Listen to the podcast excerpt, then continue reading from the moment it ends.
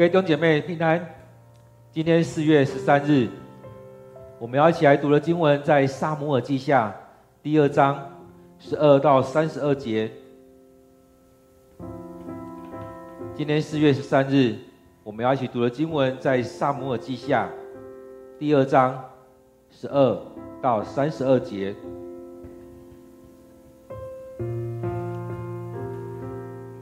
押尼尔和扫罗的儿子伊施波设的臣仆，从马哈念到基遍去。喜鲁雅的儿子约押和大卫的臣仆，到基遍的池旁跟他们相会。大家都坐好了，一队在池的这边，一队在池那边。亚尼尔对约押说：“我们各派几个年轻人出来比武打斗，如何？”约押回答：“好。”于是伊斯波瑟和便雅敏之族推出打手十二人，跟大卫那边的十二个人打斗。每个人都抓住对方的头，用剑刺进对方的肋旁，这样二十四个人。都倒下去，死在一起。因此，即便那地方就叫建场。以后，双方发生剧烈的争斗。亚尼尔和以色列人被大卫那边的人打败了。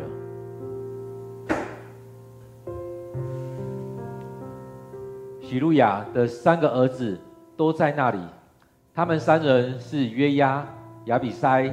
和亚夏亚撒黑，亚撒黑能跑得像野鹿一样快，他就去追押尼尔，不偏左右，一直往前追赶。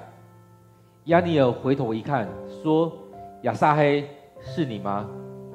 亚撒黑说：“正是。”押尼尔说：“不要追我，去追别的兵族，抢他们的东西吧。”但亚撒黑还是穷追不舍。押尼尔在对他说：“不要追我，你要我杀你吗？我杀了你，怎么对得起你哥哥约押呢？”但是亚撒黑仍然不肯转离，因此押尼尔向后扔出他的矛，刺穿了亚撒黑的肚子，矛从他的背后穿出，他就倒下死了。每一个赶到亚撒黑倒闭那地方的人都停脚站住，但是约押和亚比筛起来追赶亚尼尔。太阳下山的时候，他们来到亚玛山，就是在基亚的东边，通往基遍旷野的路上。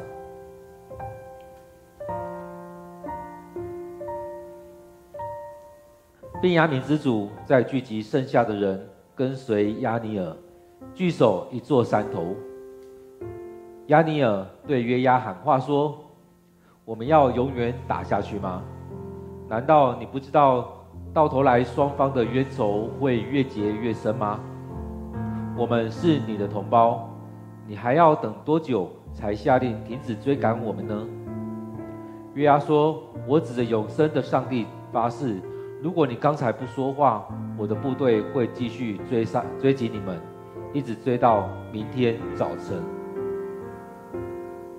于是约押吹号角，命令他的队伍不要再追赶以色列人，战斗也就停止了。亚尼尔跟他的部队整夜行军，经过约旦谷，渡过约旦河。第二天走了整个上午。才回到马哈念。约押放弃追赶以后，就集合他所有的部队，发现除了亚撒黑以外，还少了十九人。大卫这边杀死了亚尼尔从便雅悯支派带来的人，共三百六十人。约押和部属把亚撒黑的尸体带到伯利恒，葬在他们家的坟地。然后他们再走了一夜，到天亮才回到希伯伦。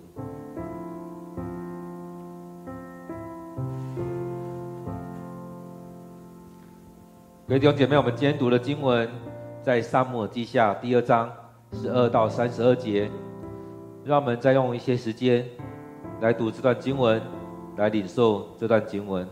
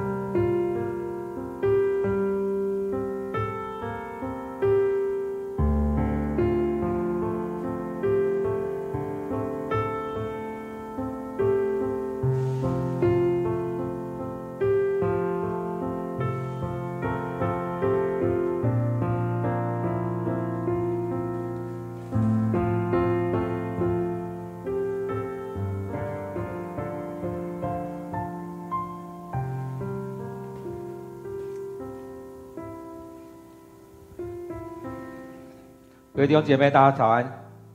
当我们早上的时候，我们一起来读经文，读上帝的话语。在当中，我想我们每个人应该都可以有些领受。虽然这边在一些战争当中，但是慢慢的，我们把它凝聚起来的时候，会发现，哎，上帝的心意是非常丰富的。所以，当我们在读经的时候，也让我们从每一天当中去有一些领受，一些看见。今天经文当中会看到。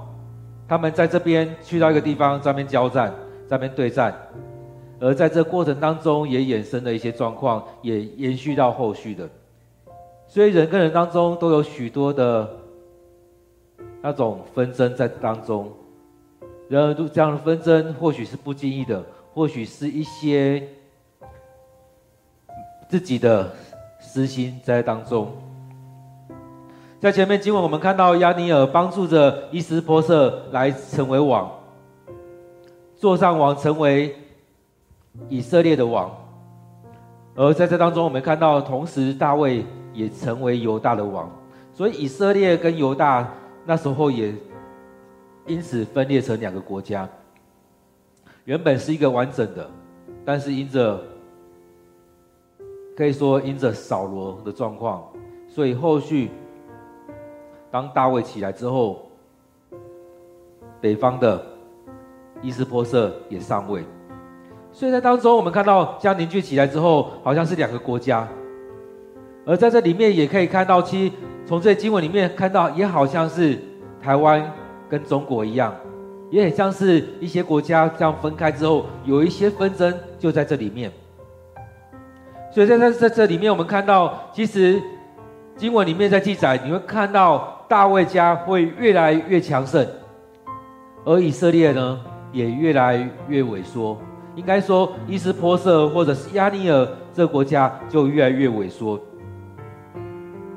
所以一开始我们看到的是这两个这两个国家当中，他们都去到基遍这个地方，他们相约在那在池边，在基遍的池旁在那边见面。所以大家都做好了，一队在这边，一队在那边，在池的两边，他们准备要有一一次的，或许会谈。现在讲法或许是会谈。或许是一次的战斗，或许是一次的的磋商，可以用很多的词在这当中讲。而在这过程当中，他们就提出来说：“好不好？我们两边都派十二个人，都派十二个人出来打斗。”其实，在这过程里面，我们看到，其实亚尼尔他的讲话有一点轻蔑，来耍猴戏嘛，派一点。年轻人来玩玩嘛，来比试打斗怎么样？其实用这样的话在讲的时候，也在讲说，我们拍线出来，看我们两边哪边比较厉害，看我们调教出来的比较厉害，还是你们调教出来的比较厉害。其实在这过程里面，好像在看金庸小说一样，金庸小说也曾经也也有这样内容在这当中，看看你教出来徒弟跟我教出来徒弟以后来打对打。未来我教他武功，打完之后看谁赢。所以这边也是一样，他们要将互派一些人出来再打斗，看看两边打完之后看谁赢。所以在这个过程当中，他们就各派了十二个人。其实他们正常都习惯用十二个人，用十二，因为他们有十二个支派，有十二个支族，十二也算是一个完整。常来讲十二支族的时候，也在讲所有的以色列人。所以当上帝在设立圣殿的时候，也常说你要拿十二颗石头，你要做十二个饼，做十二个。所以常用十二。所以这边用十二个人来打斗，或许也在代表你这十二个人就代表你的全国。我这边十二个人也代表我们全国的人来对打，看哪一边的人赢。所以在这对打当中，也在看你的国力比较强还是我。所以在这当中，他们就各推出十二个人来，加起来就是二十四个人。在打的过程当中，他们也都抓住对方的头，刀子就刺进去了。所以在当中，我们看到今天的记载里面讲到，这二十个人、二十四个人都倒下，都死了。所以称这地方为剑场。所以他们习惯性就这样派十二个人一对一打斗，好像就这样子。但是他们就派二十四个，都各派十二个人一起去打斗，然而都死了，都死了。当这场打斗结束之后，十二对十二打完之后，不分轩輊，没有谁输谁赢。接着他们就发发生了剧烈的争斗，所以派代表的打打架过程当中没有输赢。结果就变成群斗了，所以在这当中，我们看到好像是打仗，但是过程当中又很像是在打架，所以发生了剧烈的争斗。最后谁输？亚尼尔跟以色列那边输，北边的输给南边的，打败了。所以打败之后就赶快跑了。这边提到。希路亚，希路亚跟大卫是同一个父亲，他们是兄弟姐妹，所以这希路亚他有三个儿子都跟大卫在一起，包含约押、亚比筛和亚撒黑。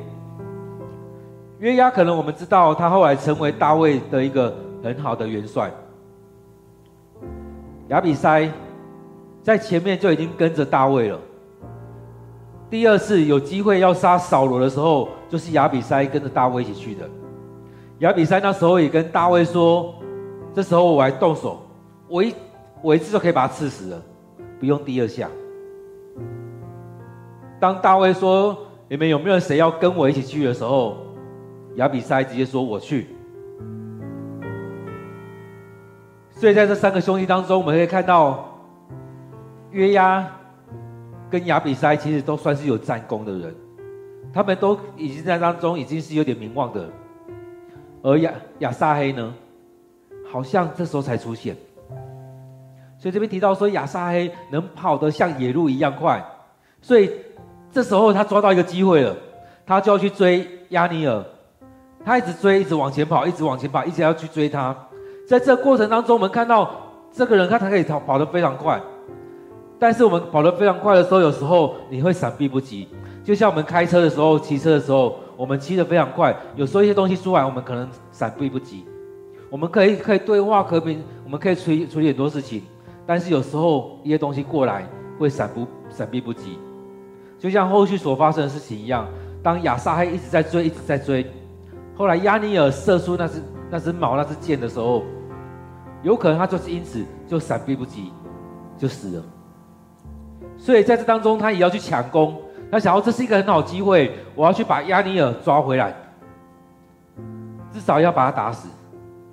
所以他想着也要抢这个功。在当中，他也希望能够建立一点战功在这当中，所以他就一直追赶，一直追赶。其实亚尼尔是北方的王，应该说北方的元帅、大元帅，所以在当中他看到了亚撒黑的时候，就转过来说：“亚撒黑是你吗？”他感觉这个人跑得很快。其实，在当中他们都有一些亲戚关系，他们也在当中也互相的了解。所以在这里面，他知道亚撒黑是跑跑得很快的，所以他在当中看，感觉这个人跑很快，他自然就问他：“你是亚撒黑吗？亚撒黑是你吗？”他就回他：“正是。”押尼尔也知道他这时候要抢一个战功，所以他就跟他说：“不要追我，去追其他人，抢他们东西。你杀了他们，抢了他们。”你依然回去是有战功的，不要追我，去追别的吧。不用追我，去追其他比较弱的，抢他们东西吧。其实他也在想，期待亚呃亚撒黑不要来追他，让他可以逃跑。有可能他会这样追，在追的过程当中，有可能亚撒黑就追上他了。所以在这当中，亚撒黑他跑得非常快。他体能非常好，所以他也觉得我有可能会追得上，所以他这边穷追不舍。押尼尔在对他说：“不要追我，我要杀你吗？你再追我就要把你杀了。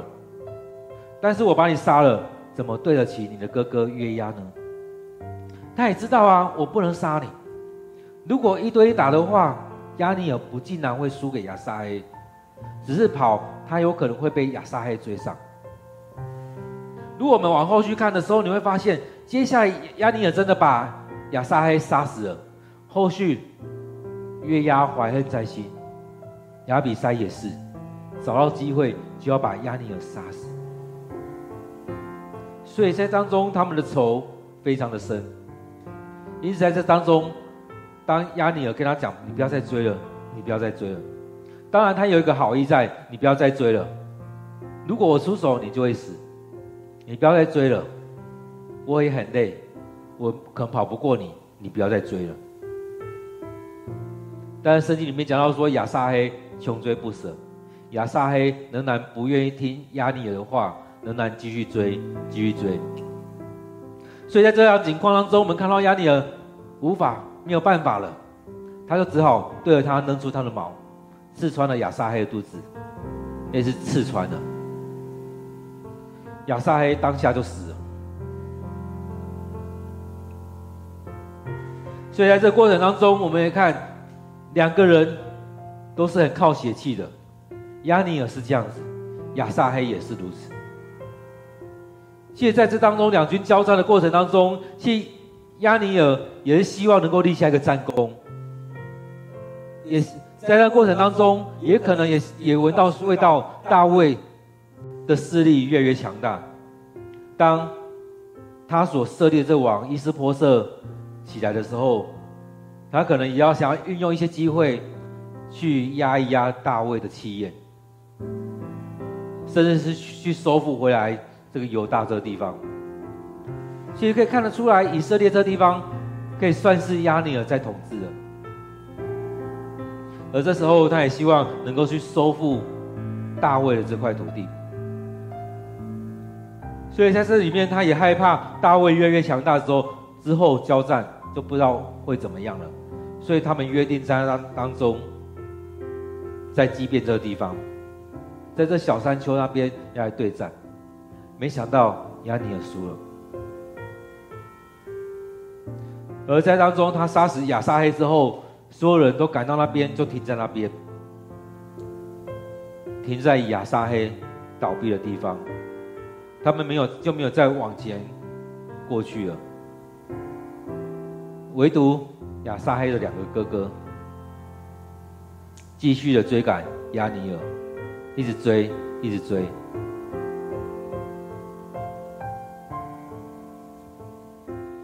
然后他们两个往前追的时候，便雅米的支族再集结起来，他们又回来跟随亚尼尔，他们成为一个军队，守护着他们的亚尼尔，担心接下来如果要打打仗的话，至少我们还是一个军队。所以这时候，亚尼尔想的话也蛮好的，他说：“我们要永远打下去吗？”在这过程当中，似乎押尼珥在动之以情，在说理要让他们停下来了。在这过程当中，我们看也讲的没错啊，难道你不知道吗？再打下去，到头来我们的结，我们的仇会越越深。我们都是同胞，你还要等多久才要下令停止追赶我们呢？其实，在这当中，打仗会一直打下去。我杀你的人，也杀我的人，这样仇会越来越深。但是有时候整件事情来看，到底是谁挑起的？是不是押尼珥挑起这场战事的？所以在这过程当中，其实约押后来也在讲说，这事件是你挑起的。如果你没有说叫各派十二个人出来耍游戏，也不会有后续的。如果你这时候没有。没有说停止的话，那我会继续追杀你们，一直追杀你们，一直追杀你们。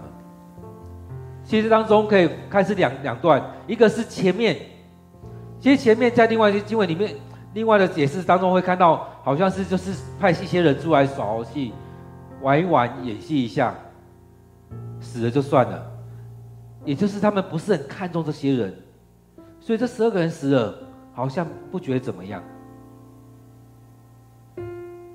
所以当中如果没有那一场的时候，或许还可以好好的谈，就不会后续那个斗争了，那个后续的大家打群架。这当中如果约押约押说，如果没有压力了起来说，我们要继续打下去吗？我们的仇会越结越深越深。这时候约押他不会停下来，不会醒悟过来。其实，在我们生命当中，有时候需要被提醒。甚至需要被敌人来提醒。这时候也看到约押似乎是醒了过来，被提醒了。我们是兄弟，我们是同胞，我们不需要再这样打下去了。所以在当中他被提醒的时候，好像是他就醒过来，所以他就跟他说：“如果不是这样的事情发生，我会继续追杀你。”其实，在他当中，他生命里面也有仇，在他当下那整个气。就上来了，真的是一层一层叠上来。前面是因为两个国家，后来这时候是因为他的弟弟亚撒黑被亚尼尔杀死了，所以当中真的是一个继续的累积上来。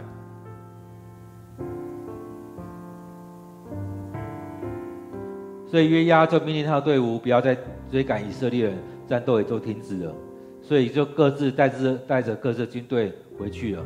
押尼尔带着军队回到马哈念，那约押也放弃了，所以就带着他的部队回来。所以当他们回来的时候，算一算，除了亚撒黑之外，还有十九个人，所以总共死了二十个人。死了二十个人当中，有十九个人，应该有四呃有这十二个人是在前面，十二对十二当中死去的，所以在整场打仗当中，可能就死了八个。所以这当中总共二十个，而亚尼尔那边三百六十个，相差了三百多人，死的人数是十八倍。而在当中，他们也把亚撒黑带回去埋葬了。所以在这个过程当中，我们可以回来看，其实很多次我们都在讲说，你所讲的话带出你的心。当亚尼尔他在这当中要打仗的时候，他所说出来的话，其实他有点可以说有点在轻视着约押所带来的军军队，有点在轻视他们。所以随便派一些人出来打仗嘛，打一打，看谁输谁赢。其实很多时候是这样子，将这样处境带回到我们的处境当中，也似乎如此啊。当我们在跟中国在对谈的时候，何尝不是如此呢？而当我们人跟人当中，何尝不是如此呢？从你的话语当中就知道你心里面，你的眼光是怎么样，你的态度是怎么样。从你的言辞当中就知道你这个人在想什么。所以很多时候我们从这当中回来看很多人的时候，不管是扫罗或者是大卫，从他们的言谈当中可以看出来，你的心是表面的，还是发自内心的敬畏上帝？你是爱这个国家、爱这些人民，还是只是做表象给大家看？其实，在这样的过程当中，我们可以闪过很多人，很过很多人在讲话都是如此。究竟他们是真的、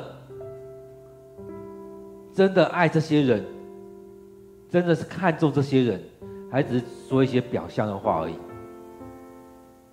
所以，从亚尼尔的对话当中，其实他讲出来的，也让约押整个气就起来了。当然，后续亚尼尔所说的话也提醒了约押，让他醒悟过来。我们都同一家人，我们为什么要内战呢？虽然那时候是分成以赛以啊以色列跟犹大，但是为什么要打仗呢？其实在这当中，我们看到大卫的看看见也是如此。其实后续他看到了，不管是扫罗、约拿单或者伊施波设，对他来讲，他都认为这是一一家人，这是王家、王族，所以他不是把它分开成你是我的敌人。在这过程当中，约押跟亚尼好像是变成敌人一样，然后在当中真的。当我们在读经的时候，也提醒我们，我们的生命要走向什么样的境况？我们的生命要走向哪一个境况当中？你要继续在那战斗吗？你要继续在那战斗里面吗？所以在当中二十六节，亚尼尔对约押说：“我们要永远打下去吗？”其实这句话也可以回到我们生命里面。你跟你的家人要永远打下去吗？难道你不知道到头来双方的冤仇会越结越深吗？不知道大家有没有闪过一些社会的事件、社会新闻？其实很多时候，当我们在看一些新闻的时候，会发现一些兄弟为了钱，为了某一些小事反目成仇。甚至气到一个程度，把自己兄弟杀了，后来也自杀。要永远打下去吗？要永远吵下去吗？很多时候，我们为为了父母所留下来的产业，在那边厮杀，每天都看不惯，为什么我兄弟拿的比我多，分的比我多？其实，当你心里面这样想的时候，某些想法出现的时候，其实你的心何尝不是像扫罗一样，一直被撒旦在搅扰，让你心中一直有气。所以我觉得这句话真的是在提醒我们，要永远打下去吗？跟你的家人、跟你的父母、跟你的孩子、跟你的兄弟姐妹，你要这样永远争吵下去吗？当我们在教会里面也是如此，你要跟你的弟兄姐妹，当我们在教会，我们说我们同一家人，我们都弟兄弟兄姐妹，那你要跟你的弟兄姐妹这样永远吵下去吗？在许多事情当中，我们不知道什么地方得罪人，人也不知道什么时候得罪了你。我们要这样永远吵下去。其实很多时候，让我们回来再看，为什么每天要读经？为什么要祷告？为什么要将自己摆在上帝面前？也就是让我们回到上帝面前，寻求上帝的心意，让上帝来带领我们，回到上帝的心意，领受上帝对我们说的话。不要一直陷入在那里面，在很多弟兄姐妹的事件当中，很多时候我们都会去吵：为什么做的比较多，别人做的比较少？为什么别人拿的比较多，我拿的比较少？我得到的比较少，别人得到比较多？其实许多时候，真的要去比较这些吗？真的要去吵这些吗？其实很多时候我们争吵的时候，都是觉得那就是我的。不管是在政治事件，或在家庭的当中，当你觉得那个都是我的时候，你会觉得别人去侵占了。但反过来看，你会觉得这都不是我的，我得到这一些都是恩典。那是不是要来这当中来感谢上帝呢？当扫罗拥有这个国、这个国家的时候，一开始他会觉得我不配，我不配。到后来，他觉得凭什么把我这些拿走？凭什么不给我的孩子？一开始我们会觉得这些都是上帝的恩典。到后来，我们常会觉得。这本来就是我的，所以在教会里面也常常是如此，在我们生活当中也常常是如此。所以当中还要等多久才要停止我们的这些纷争呢？其实，在人跟人当中也很多这样的事情。所以，当我们的生命里面，我们要真实来到上帝面前。当我们在读撒母耳记上上卷或下卷的时候，我们一直在谈的是大卫，他是一个敬拜的人，他来到上帝面前来等候上帝。这时候你会感觉大卫好像什么都没有，但是上帝让他身上。有许多的东西。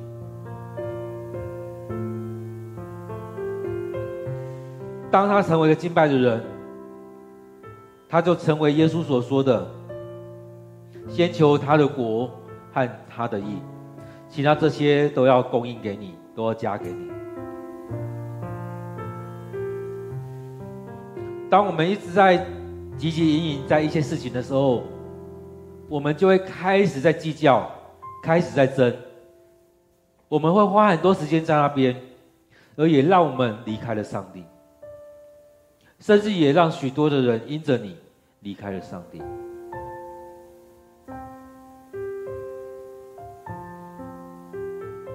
所以很多时候有很多人都会说：“啊，那个牧师怎么做这样？他不是牧师吗？啊，那个人做这样，他不是长老吗？啊，那个人怎么这样？他不是基督徒吗？”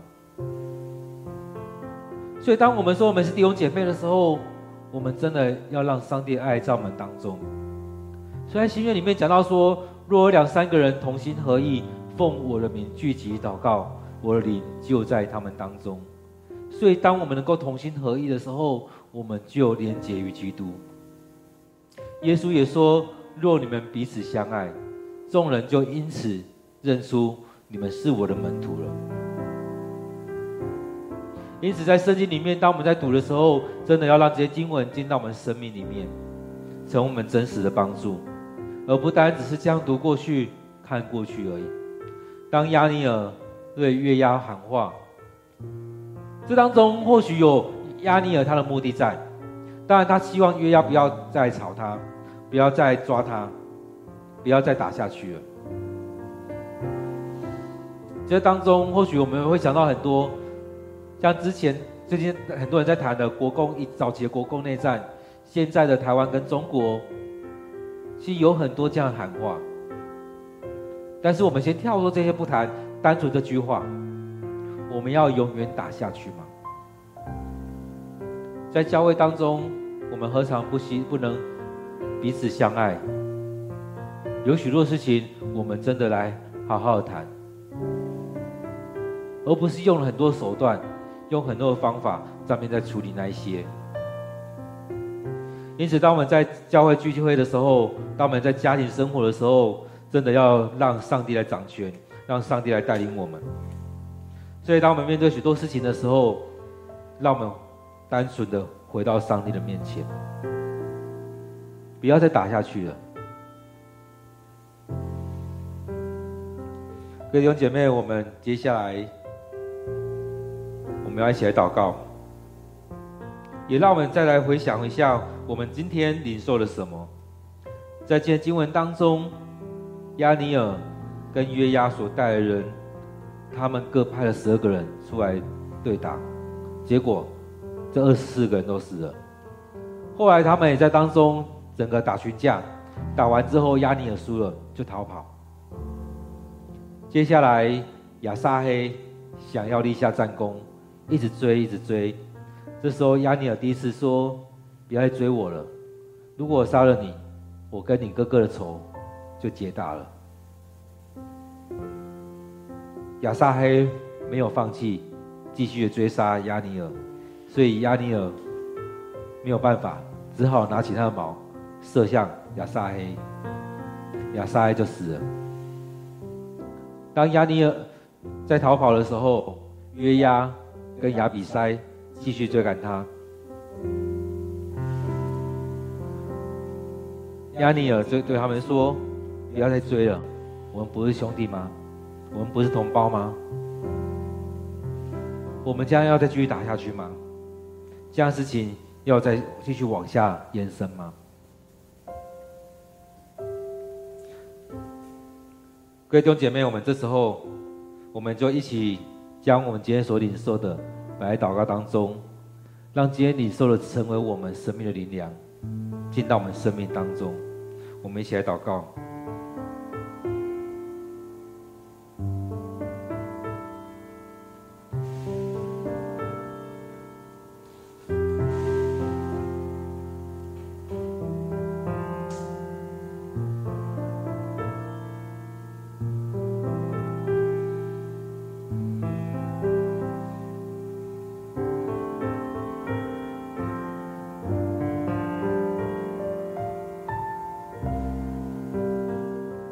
现在，主我们在当中一起来领受，一起来敬拜，恳求你就在当中对我们说话，帮助我们，让我们更深的去经历你，领受你的恩典。现在，主我们要将这些摆上，愿主你就祝福在我们当中。当我们在读经、在祷告的时候，愿主你就对我们说话。现在，主愿主你就在我们生命里面与我们同在，让我们从这当中不断的、不断的去经历你的恩典。现在主，我们要将今天我们所读的这段经文，或许我们会看到很多的杀戮在当中，但是也让我们回来看，当我们是同一家人，当我们是同一同一家人的时候，我们要经历什么？在当中，很多时候我们会用许多的手段，用许多的方式，去争取我们所想要的。很多时候，我们都只体贴我们生命、我们的肉体，而不是体贴圣灵的带领。现在主恳求你带领我们，让我们更深的回到你面前，进到更深之处，去领受你要对我们说的。主啊，我们如此的软弱，我们如此的渺小，我们很多时候都陷入在自己的想要当中，去追求自己的利益，而不是回到你面前来寻求主你的旨意。当我们在读经文的时候，也让我们看到，我们真的要回来，先求上帝的国跟上帝的义。我们也相信你会将这些来赐福在我们当中。现在主，恳求你带领着我们，带领我们每一天在当中来经历你。当我们每一天读经的时候，我们生命要被你调整，让我们不是只追求在眼前所看到的这些。许多时候，我们都在追求着我们眼前的事物，然而不知道我们要追求上帝国的实现。我们只想要让我们的领地越来越大，让我们的权越来越大。但是没想到，我们却被你收回了。我们很多时候用我们的权力去欺压别人，但是我们没有想到，这权柄来自于你。许多时候，我们都觉得我们不配，但是后来当我们领受的时候，我们就抓得死死的，就觉得这应该就是我的，不应该给别人。主啊，恳求你带领我们，让我们生命当中满有主你的恩典。你的慈爱与我们同在，祝福在我们家中，祝福在我们的教会，祝福在我们的生命里面。现在主，愿主你就在我们里面来带领我们，在我们生命里面，许多时刻我们都看着别人在发生这样的事情，但是我们也却让这些事情在我们生命里面发生。主啊，当我们在分家产的时候，当我们在分。父母的产业的时候，当我们在分上帝你所赐下的这些恩赐的时候，当我们在参与教会服事的时候，当我们在参与在许多事情的时候，我们都有许多的纷争在这里面，因着自己的私欲，因着自己的利益，因着自己所想要的，也因此造成了家庭的许多问题，造成了家族。很大的问题，也造成了教会的许多的状况。主啊，求你赦免我们，求你赦免我们。主，我们看到不论是亚尼尔或者是约押，他们生命都有很大的问题，他们生命都有很大的仇恨在这里面。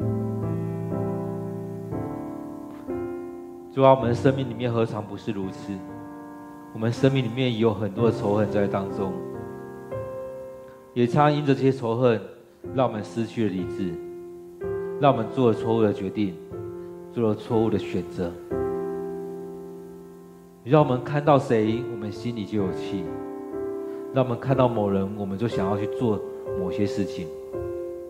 主啊，恳求你在我们生命当中来掌权，真的让我们每一天，当我们来到你面前的时候，我们的生命。就被你调整，就被你炼净。我们生命里面可以抱怨的事情非常非常的多，但是我们可以赞美、可以感恩的事情，难道没有比那些还多吗？主啊，但是我们被这许多事情来蒙蔽我们的双眼。主啊，当我们能够来到你面前敬拜的时候，恳求你的圣灵擦亮我们的眼睛，让我们来到你面前。不断的敬拜，不断的赞美，不断的来向你感谢，让我们来到你面前，经历你那美好的恩典与祝福。当我们来到你面前，愿主你就带领着我们，祝福在我们当中，更多的祝福，更多的祝福。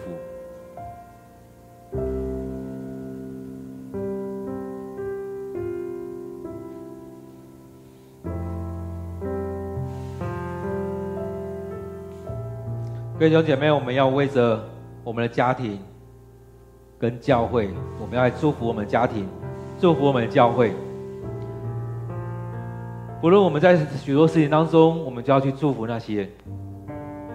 当耶稣来的时候，也说我们要爱那些不可爱的，要去爱我们的敌人。当大卫他也是如此，他爱他的敌人，他也不把那些人当做他们的敌人，让那些人。还依然在他们的位分上。我们为这些来祷告，我们祝福着我们家庭、家族，祝福我们的教会。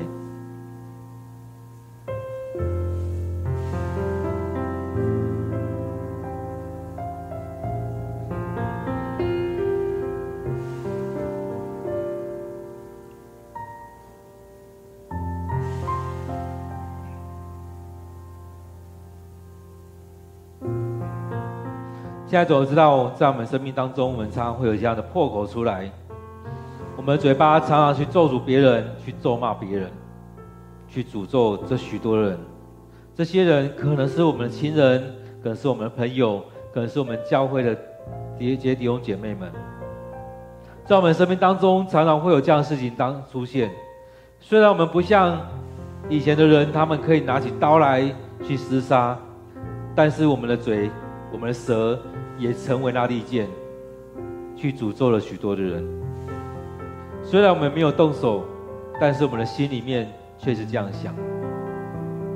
我们许多时候也会想要去对一些人来做一些不适当的事情。主啊，赦免我们，让我们能够来你面前一项一项的来向你认罪。主啊，让我们不是成为那种恶毒，不要成为那种。要去诅咒他人的人，主啊，帮助我们开始学习去祝福，祝福我们的家人，祝福我们的教会，祝福我们的父父亲母亲，祝福我们的小孩、儿子、女儿，也祝福我们的哥哥、姐姐、弟弟、妹妹，也要祝福着我们的另外一半。当我们在这这样的家庭当中，也让我们能够为这许多人来祝福。上帝将这样的权柄、将这样的恩典放在我们的手上，感谢主，你就这样赐下这样的恩典给我们。主啊，让我们能够这样来学习，祝福着我们的家人。感谢主，让我们每个家人都能够领受你的恩典。主啊，也要为这。我们的教会来摆上，把我们的现任的长老、卸任的、休任的长老以及退休的长老摆在主你面前，让我们生命不断的被你的调整。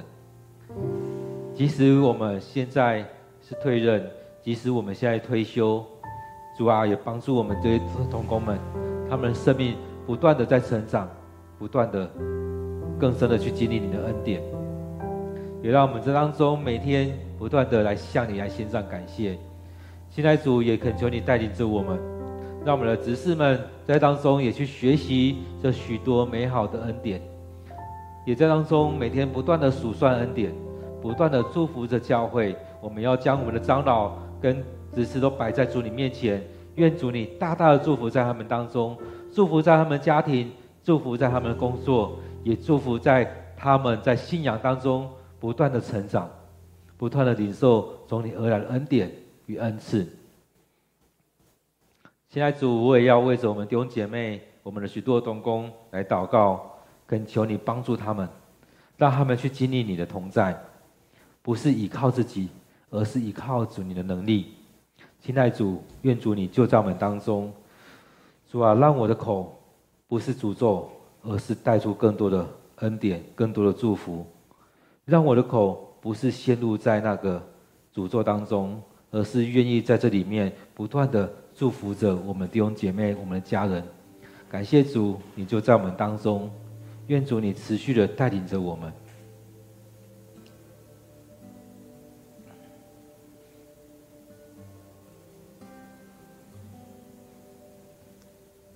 现在主，我们要感谢赞美你。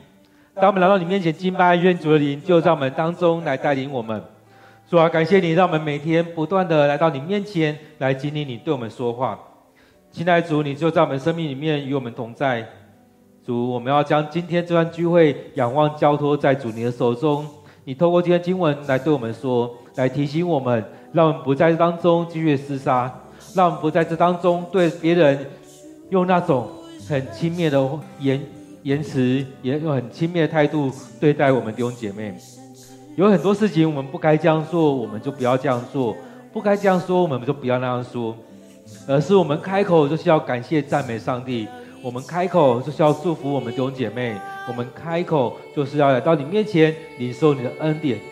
主啊，让我们嘴巴出来的是许多的赞美跟跟感谢，让我们生命所领受的许是许多你的恩典、你的祝福在我们生命里面。亲爱主，我们要将我们今天的聚会仰望交托在主你面前，也要将我们的家人、将我们的教会弟兄姐妹摆在主你面前，恳求你带领我们，让我们能够进到那更深之处，进到那更高之处，去领受与你同在的恩典，也在当中要聆听你的话语。主啊，我们要将这些恭敬的摆上，愿主你祝福我们，愿主你聆听我们的祷告。主啊，我们要将我们弟兄姐妹恭敬的摆上。我们将祷告、祈求都奉靠主耶稣的名，阿门。各位弟兄姐妹，当我们能够来到主面前，是上帝的恩典与我们同在。愿我们每天都有一段时间来给上帝空间，给上帝时间。愿我们将这些时间、空间摆上，也让上帝将我们分别为圣。愿上帝祝福你。也期待我们接下来这段时间，你继续的祷告，继续等候，让上帝不断不断的对你说话，不断的祝福你。愿上帝做祝福在我们当中。